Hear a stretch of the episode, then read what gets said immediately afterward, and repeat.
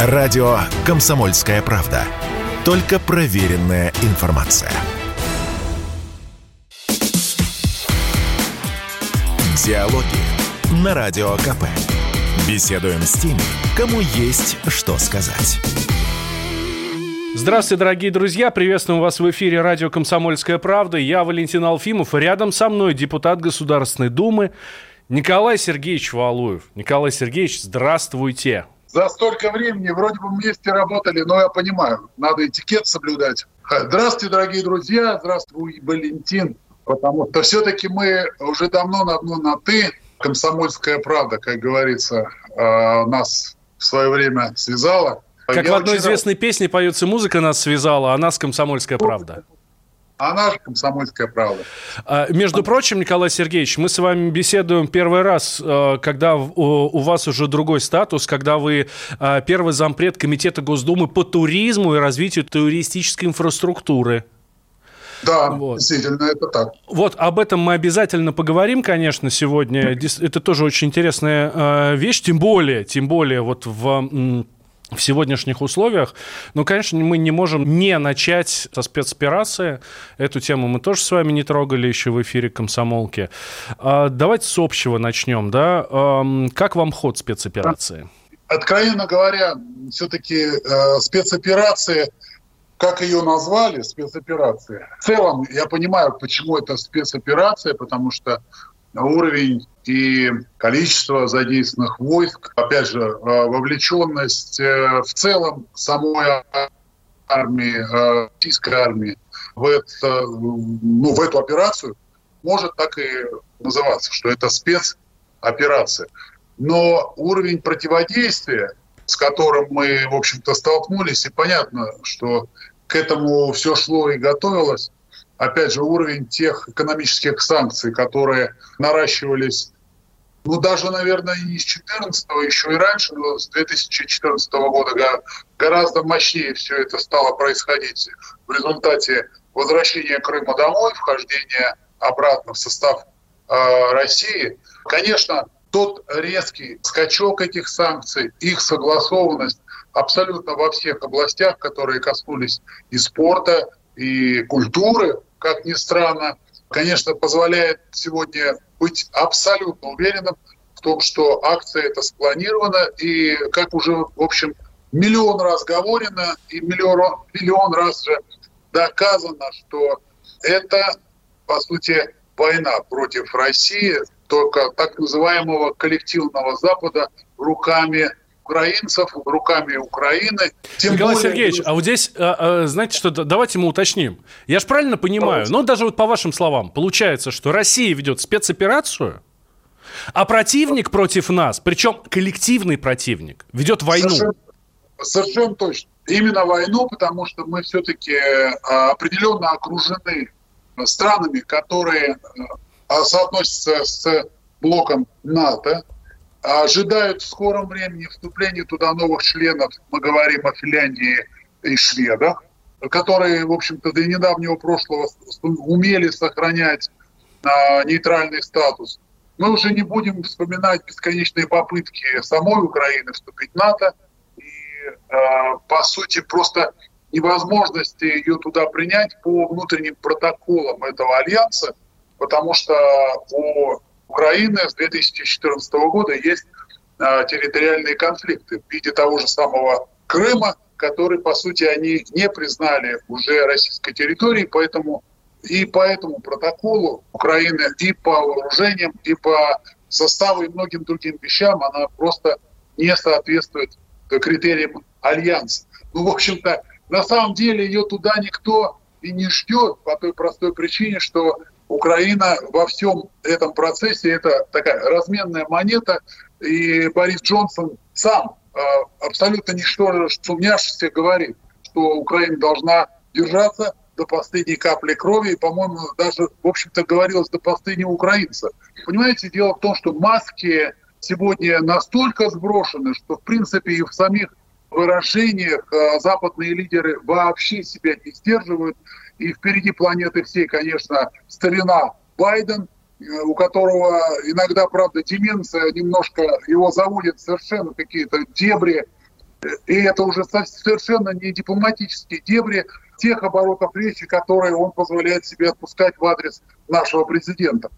Кстати, за ним сразу, моментально, как только он себе позволил, вторят ему лидеры Польши, а, отметил особыми, а, значит, стенцами Шольц. Ну, в общем-то, Европа вдруг резко, как будто взбесившиеся стадо лошадей, взяла вот карьер, я уже сказал, это коснулось не только санкций, на самом деле теперь есть такая игра, по-моему, политическая игра, называется «Кто сильнее пнет Россию?». Вот э, в недавнем прошлом я уже сказал про спортсменов, несмотря ни на что, даже нашим спортсменам запретили поехать на теннисный турнир в Уимблдоне. Смотрите, вы сказали, что есть на Западе игра «Кто сильнее пнет Россию», а у них получается нас пинать? Вот получается это или нет? Все пинки, как, в общем-то, и бумеранг, и эффект бумеранга, э, возвращаются к нынешним, так сказать, пинателям, или как это, если есть такое слово, зачинщикам этих, этих санкций гораздо быстрее, чем для самой России. Я, конечно, знаете, очень далек от каких-то а, бравурных а, а, историй, песен и всего остального, для того, чтобы сказать, что нам прям так легко, и мы абсолютно точно просто одним щелчком пальца сейчас все в экономике наладим. Это будет болезненный процесс, переориентирование вообще экономики, ну, как, в общем-то, уже никто не скрывает, на, скажем так, на азиатские рельсы э, с прицелом на Азию. Мы э, собираемся строить дополнительные трубопроводы, э, железные дороги и много-много другое. При этом всем, как, впрочем, уже не раз отмечалось, э, те же самые Соединенные Штаты э, не спешат на деле, повторюсь, на словах, конечно, все выглядит по-другому, на деле отказывался от той же самой а, российской нефти. Они же все равно ее покупают. Но а, свои политические неудачи а, и огрехи, огрехи собственного ФРС, хотя он уж точно не байденовский, ФРС стоит вообще немного как надстройка в Соединенных Штатах финансовая и скорее принадлежащая к совершенно другим наднациональным кругам и э, семьям э, вообще э, земного шара. Мы не будем сейчас об этом, но э, огрехи вот в этой денежно-монетной э, политике, э, финансовой политике, конечно, которые сейчас последовали в виде э, очень резко скакнувшей, э, скакнувшей инфляции, возросших ценов на, цен на энергоносители и все прочее, как уже как следствие продукты и все остальное. Но при этом Байден на голубом глазу говорит, что виноват в этом Путин. Он прям прямо говорит, все ваши беды, дорогие мои избиратели, э, устроил Путин. Но ведь по нам эти санкции тоже ударят. Причем Конечно, ударят да. достаточно ну, больно. Ударит. Знаете, я какое, э, какое мнение слышал? Что э, они нас пока еще не догнали, пока россияне не до конца поняли всю жестокость этих санкций. Дальше будет хуже. Я думаю, что э, легче до осени уж точно не станет. Э, абсолютно точно, что мы переходим э, к формированию мобилизационной экономики. Но мы сумели, первое, сумели найти вариант, как удержать э, те инвестиции, которые были сделаны в экономику нашей страны из-за рубежа. Это первое, самое важное uh-huh. достижение. И второе самое важное достижение, о котором мечтал Глазик, это прямая конвертация э, тех э, ресурсов, которые продает за рубеж России, в рублях. То есть мы, по сути, привязали по-настоящему, мы заставили немножко по-иному работать э, тот механизм, и в своих взаиморасчетов мы сделали самый главный международный почин, за который на самом деле любому лидеру любого государства, я могу по пальцам вот так начать, и вы поймете, про что речь. Это все ближневосточные конфликты, разбомбленные страны и прочее. И в итоге, э, как правило, умер, погибшие лидеры этих стран – а, честно говоря, не погибшие, а просто-напросто убиенные угу. как раз руками именно тех же самых Соединенных Штатов. Это тоже никто не скрывал. По той простой причине, что они замахнулись на главное, на гегемонию вот этого самого доллара. Дошло, ну, как бы до абсурда. что идущие платежные системы мира, через которые действуют а, на все, без исключения, мировые банки, крупные, поменьше, а, по сути, покупая, там, не знаю, литр молока, вы а, определенно из этого литра что-то там платите в систему а, ФРС Америки, потому что пусть маленькая долька, но это огромные потоки со всего мира средств, которые кормят вот этого финансового спрута, который уже давно-давно отвязался от золота. Это было еще при Шарле де Голле, помните, да? Угу. Чем закончился его перформанс, как это сейчас современно называют, по возвращению золотого запаса Франции э, на родные берега. Э, буквально следующие выборы, и все, э, президентом Шарль де Голь не стал.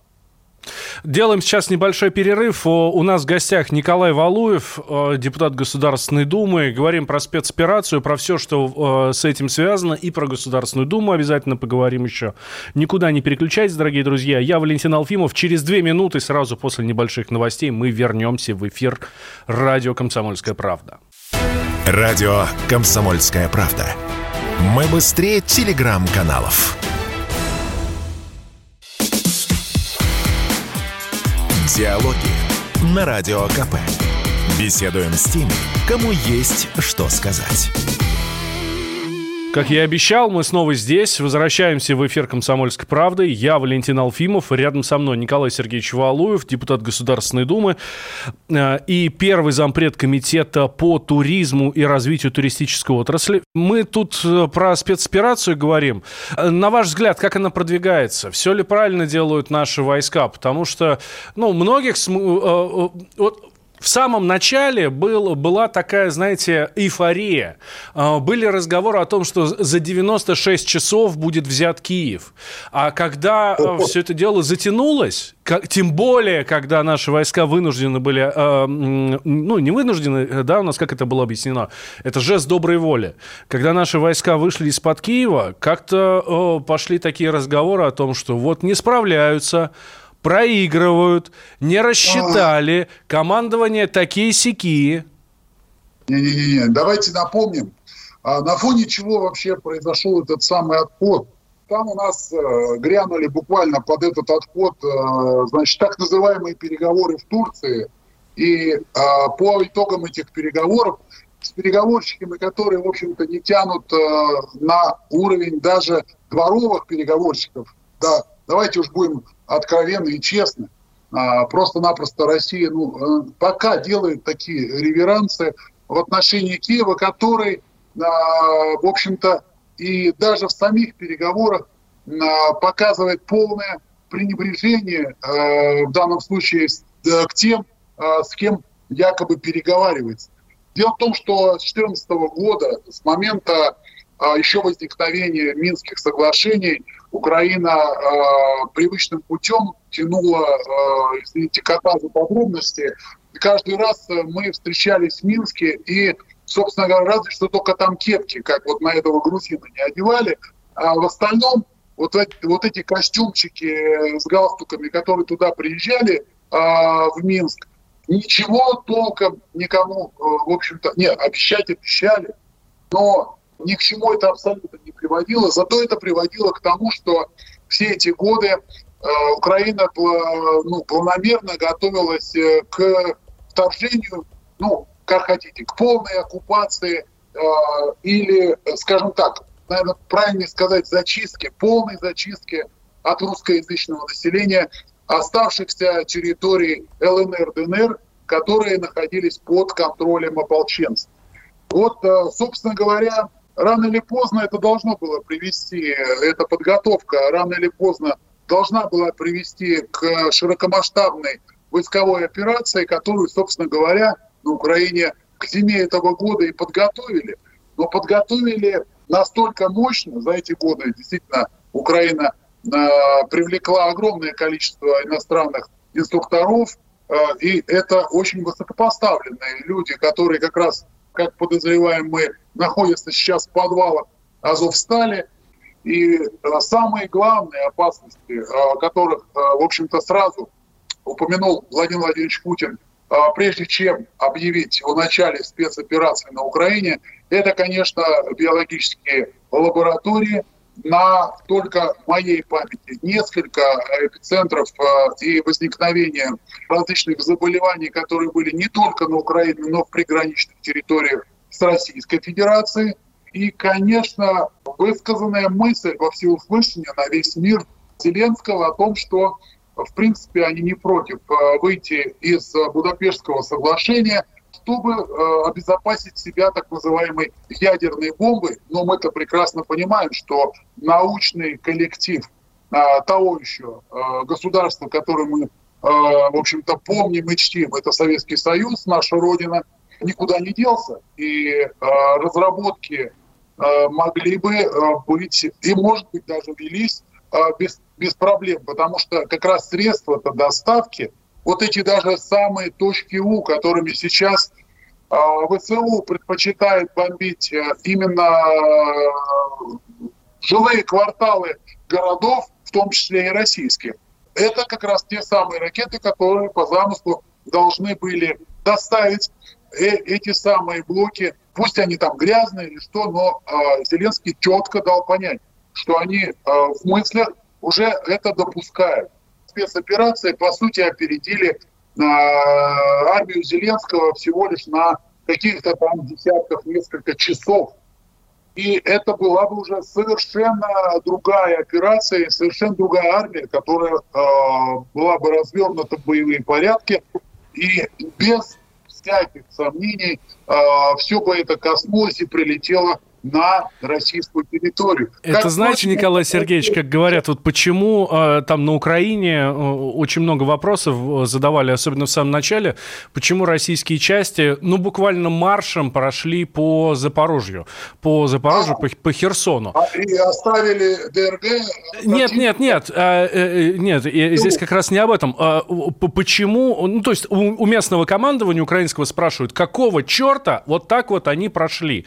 Прям вот вообще вообще не останавливаясь. Он говорит, ну Только как, почему? предположить, э, почему так произошло. А, а, а они сами объясняют, почему. Потому что они размини... Э, сняли все минные ограждения вот в этом районе, потому что собирались наступать.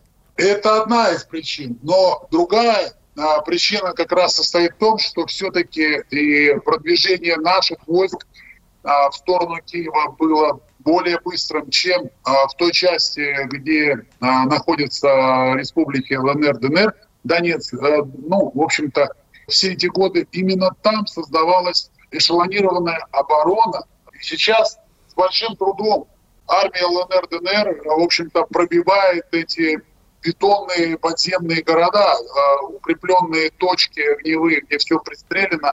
Это очень трудно, учитывая, что а, в населенных пунктах ВСУ и нацбаты предпочитают прикрываться мирным населением, а устраивают а, огневые точки в школах, больницах и жилых домах. Мы все это уже знаем, на счет этого огромное количество свидетельств собрано. От этого никогда невозможно будет, в общем-то, отвертеться. И на самом деле преступление, а я еще раз повторю, этой войны, преступление этой войны – а они вообще тянут э, э, даже, может быть, где-то в большей степени на те преступления, которые в прошлом веке совершали э, укронацисты, а я прямым текстом их так называю, во время нахождения на оккупированных немцами территорий. И э, самое страшное это в том, что информационное поле, э, в котором мы могли бы как-то хотя бы рассказать об этом, нам в том же а, там, в Европе в той же самой, я уже говорю про Америку, оно э, защищается практически полностью. И зверство нацистов, современных нацистов, они замалчиваются на 100%, но сегодня медленно, но я хочу сказать медленно, но верно, буквально вот за какой-то месяц небольшим, все равно информационная ситуация и в той же Европе поддержка э, операции России на Украине – и отношение к ней, и знание о ней все-таки правда прорывается наружу, и вот те многокилометровые марши или э, автомобильные э, пробеги, которые сейчас по всей Европе, по всем странам, поверьте, стартовали, это лишний раз доказывает, что Европа, а, она увидела, кто такие а, беженцы с Украины. Они столкнулись ведь как раз с той частью украинского общества, которая может себе, условно говоря, позволить. Это не те а, люди в рабочих робах, которые живут от зарплаты до зарплаты. И они приехали сейчас а, в Европу и качают там свои права, и а, качают они крайне а, неприятным для европейцев образом. При этом всем а, уровень а, русофобии, который захлестнул всю Европу, вплоть до совершенно опасных случаев, когда людям отказывают в медицинской помощи, не говоря уже о том, что огромное количество преступлений которые совершаются против русскоязычных а, с тяжкими увечьями и все прочее, говорит о том, что сама идея вот этого нацизма, фашизма в прошлом веке и все остальное, это порождение Европы. Европа как будто готовилась, она словно бы ждала, наконец, вот этого толчка. И э, если в прошлом веке Гитлер назначал во всем виноватых евреев, евреев, то Сейчас, а, безусловно, а, наша страна, наш народ, русские, как нас всех называют, это справедливо, это всегда так и было, это скорее объединительное понятие а, всего российского народа, и никто от этого не отказывается. Это стало, скажем так, трендом такого битья коллективной Европы. Но меня радует, что многие жители Европы как раз увидели оборотную сторону и опасность а, подобного раскручивания событий. Но Георгиевская ленточка, которая была и всегда есть и будет а, символом победы Великой Отечественной для европейцев там, Второй мировой, на территории Молдавии сегодня за это можно схлопотать абсолютно точно уголовный срок. Угу. И э, недавно парламент э, по наущению э, президента Санду, э, в общем-то, проголосовал за эту инициативу, и теперь э, неизвестно, как э, в Молдавии сумеют отметить 9 мая. Да, Николай Сергеевич, вынуждены прерваться, знаете наш регламент, да. А, сразу после новостей вернемся. Николай Валуев а, у нас в гостях, я Валентин Алфимов. Никуда не переключайтесь. Мы э, эту часть закончили, как раз мы говорили про притеснение русских и так далее. И вот следующую часть тоже поговорим как раз о притеснении, про спортсменов поподробнее. Никуда не переключайтесь, комсомольская правда. Если тебя спросят, что слушаешь, Ответь уверенно. Радио «Комсомольская правда». Ведь Радио КП – это истории и сюжеты о людях, которые обсуждает весь мир.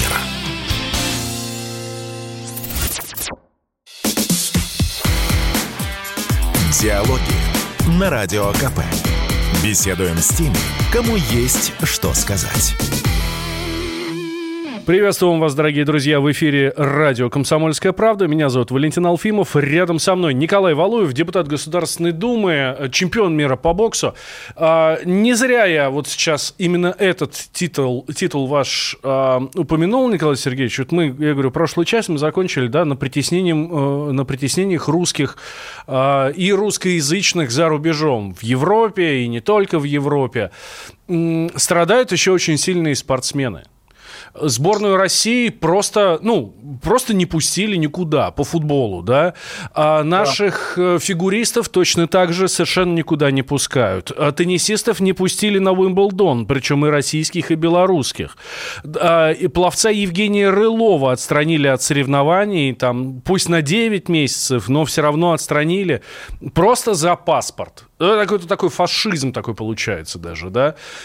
Как реагировать? Фашизм. Что делать? Да, действительно, а, мы являемся, а, в общем-то, очевидцами а, проецирования самого натурального спортивного такого фашизма, нацизма по принципу русскоязычности тех, кто, в общем-то, носит вот этот, ну не знаю, правильно сказать, код, является принадлежным к Беларуси и России.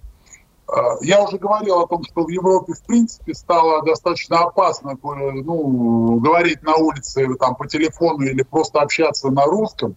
Это многие отметили.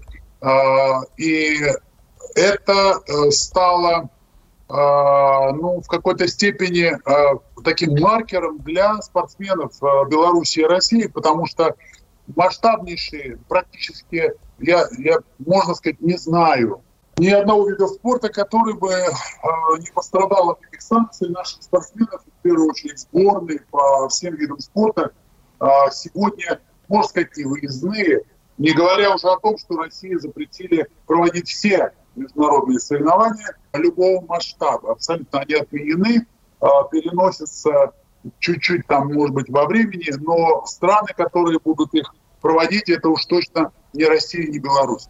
Ну, последний, да, Уимблдон. Недавно встречался с Корякиным, он тоже схлопотал полных санкций.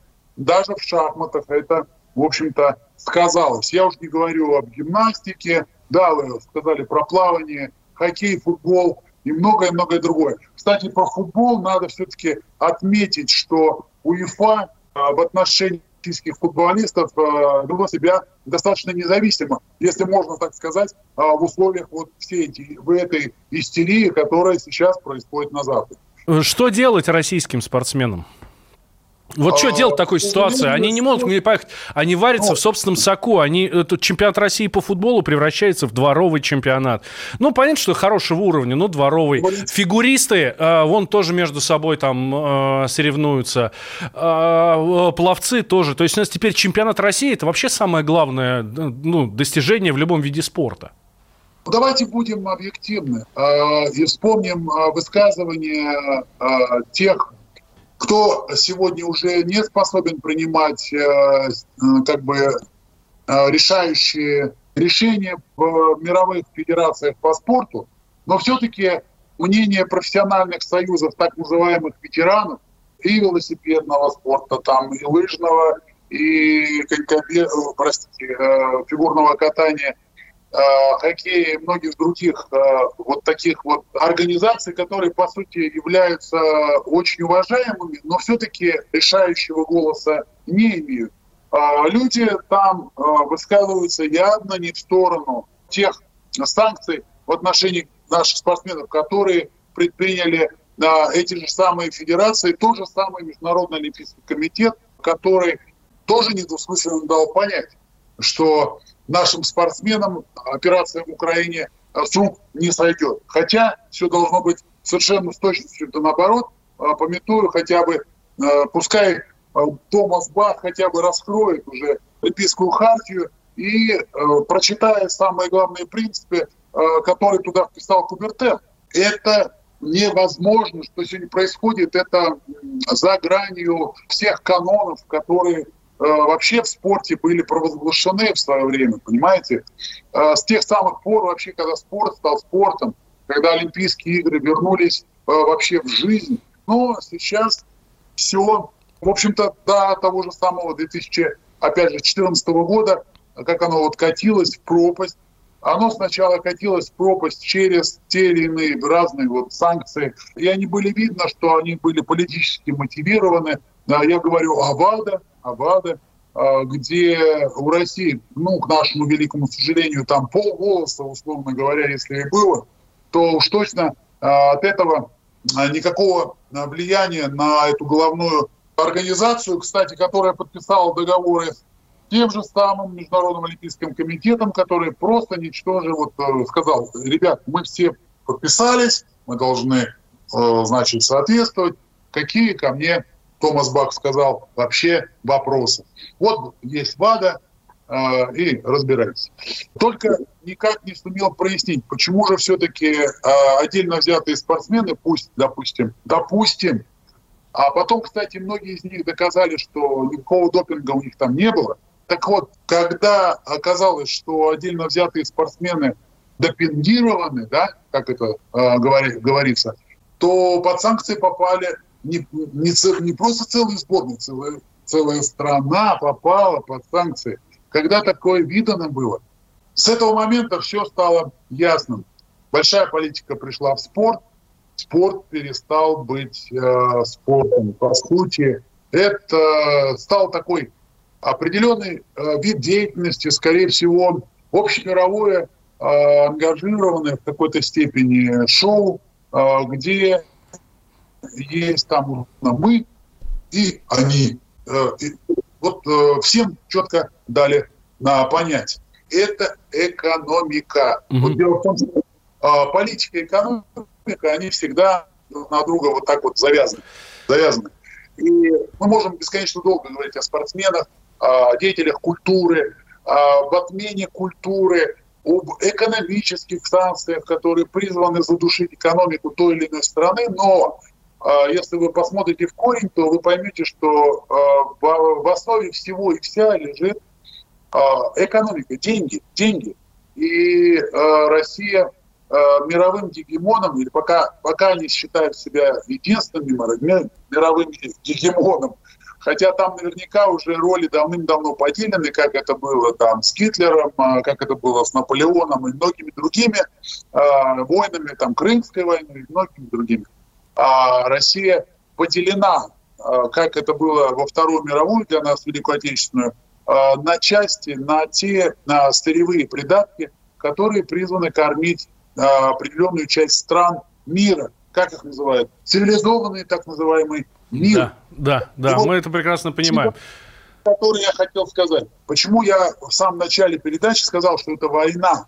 Война против России. Та часть так называемого цивилизованного мира сегодня полностью э, присоединилась ко всем видам санкций против России и Беларуси. Да? Мы держатели огромного количества ресурсов, которые по замыслу, не, которыми по замыслу, как бы их замыслу несправедливо владеть. А, так вот, а, огромная часть, гораздо большая часть, если мы ее возьмем не только а, в части вообще территории, а в особенности, если мы пересчитаем а, народонаселение этих стран, сегодня смотрит, чем закончится эта заваруха.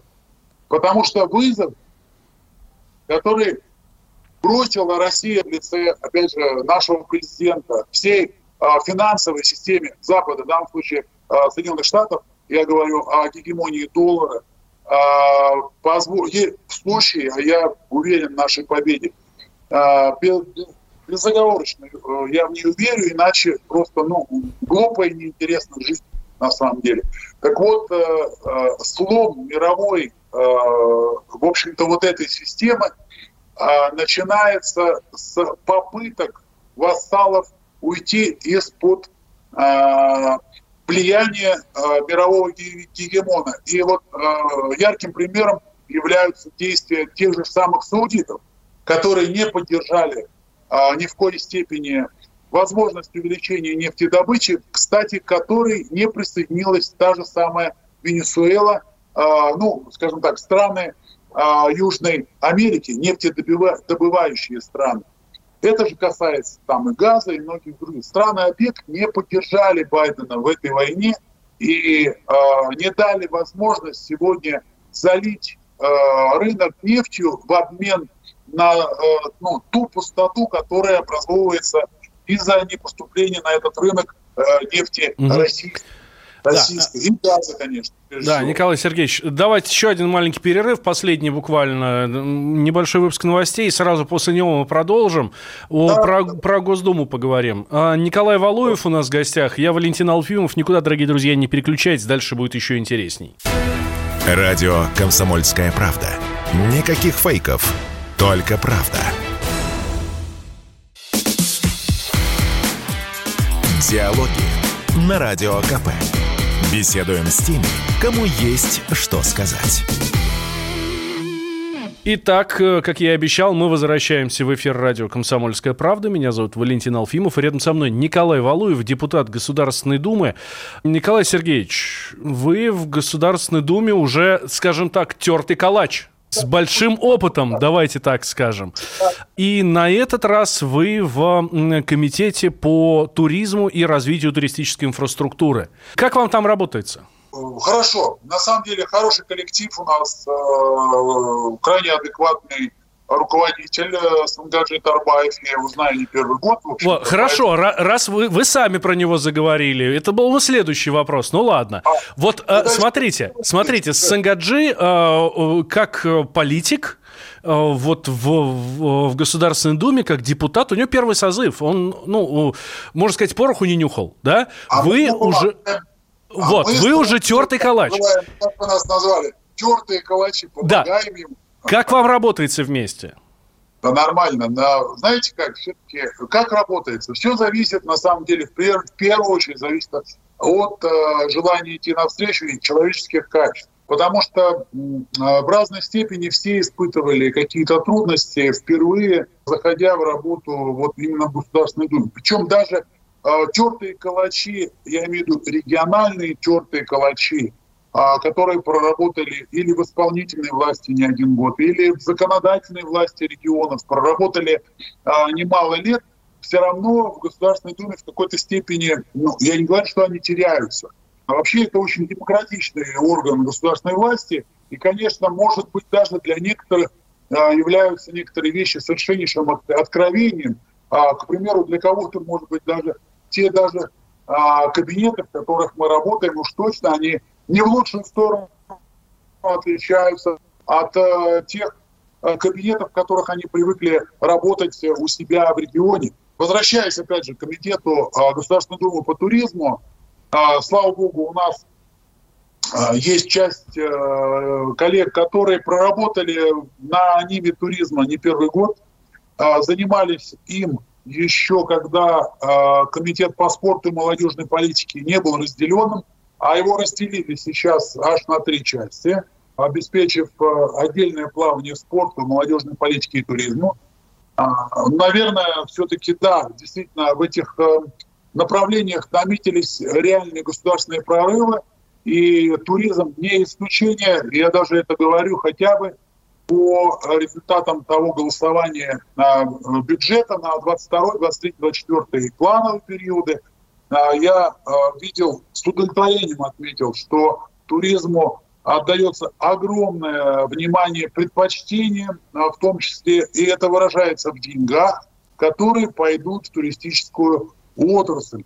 В моем случае это хоть и в какой-то степени новое направление, но тем не менее я взял то, что уже над чем уже работал в прошлом созыве. Это экология, это экологический туризм, Одноименная рабочая группа, я возглавляю при комитете. Мы работаем, а, опять же, в контексте а, большого закона о туристской деятельности, который будет в итоге приниматься, ну, будем говорить так, а, за эту весеннюю сессию. Все равно это придется еще не раз к этому вопросу возвращаться, потому что экологический туризм – это все-таки больше о особо охраняемой территории, к коим относятся многие скажем так, куски э, земли нашей России, о которых, в общем-то, э, обычные обыватели не знают, что вот это особо охраняемая территория. Просто там есть разные режимы этой охраны, люди в этом не особо разбираются, но тем не менее а, экологический туризм,